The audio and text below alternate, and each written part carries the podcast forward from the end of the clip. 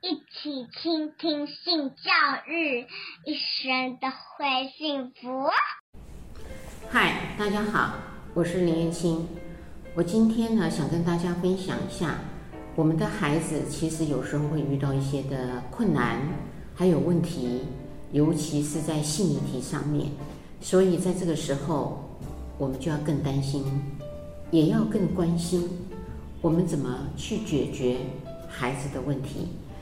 我先举一个例子，好，这个例子就是像有一些人呢，比如说，突然呢，今天学校来了一个漂亮的阿姨，然后马上可以叫出你孩子的名字，然后告诉孩子说，你妈妈生病了。要我来接你去医院，这时候呢，就问孩子，你会怎么做？如果孩子一直傻傻的看着你，不知道怎么回应，你不妨用几个选择题让他答答看，说，你会马上答应跟阿姨就去医院了吗？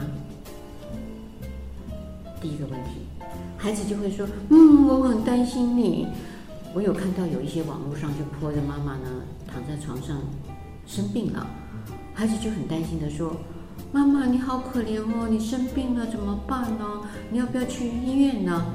所以孩子第一次听到有人告诉他妈妈在医院里，会很焦虑的赶快跟去了。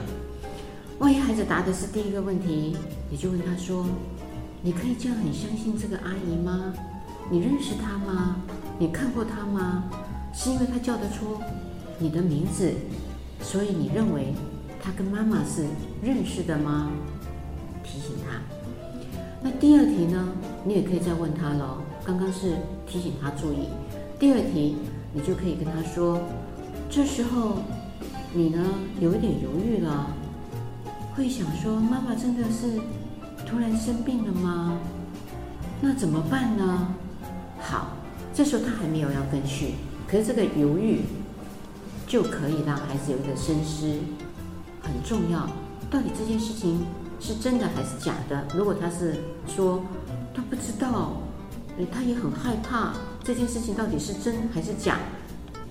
那这时候跟孩子说很棒，因为你开始有一个警觉性了。第三题，你就可以。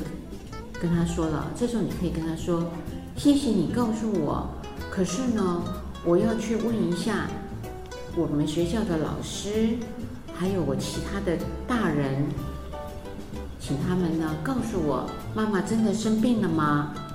那我才会，呃，跟着这些老师们呐、还有我相信的大人去到医院。那我呢还不知道真还是假的时候。”我会留在学校。这个第三题听起来感觉上孩子不是很孝顺，没有关系。不要一听到父母有状况就一定要急着赶去，才是一个孝顺的孩子。这是一个很重要的概念啊。所以有时候孩子的停留、迟疑，甚至没有跟去，是漂亮的。就这样子来做练习。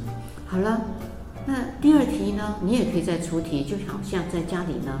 做一个呃亲子之间好玩的沟通游戏，说如果有一个很喜欢的叔叔，呃，他呢突然说，呃，要给你钱，然后呢是要摸你的下体的小阴茎的地方，那你会害怕？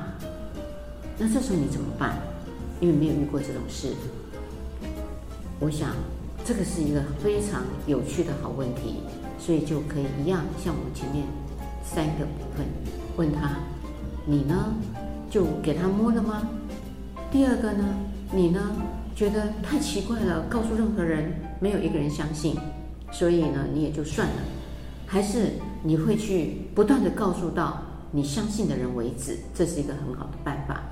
如果你觉得今天我讲的这些方法对你来讲很有用，记得一定要订阅、按赞。然后启开你的小铃铛，拜拜！欢迎持续收听、倾听性教育，大家一起来找幸福。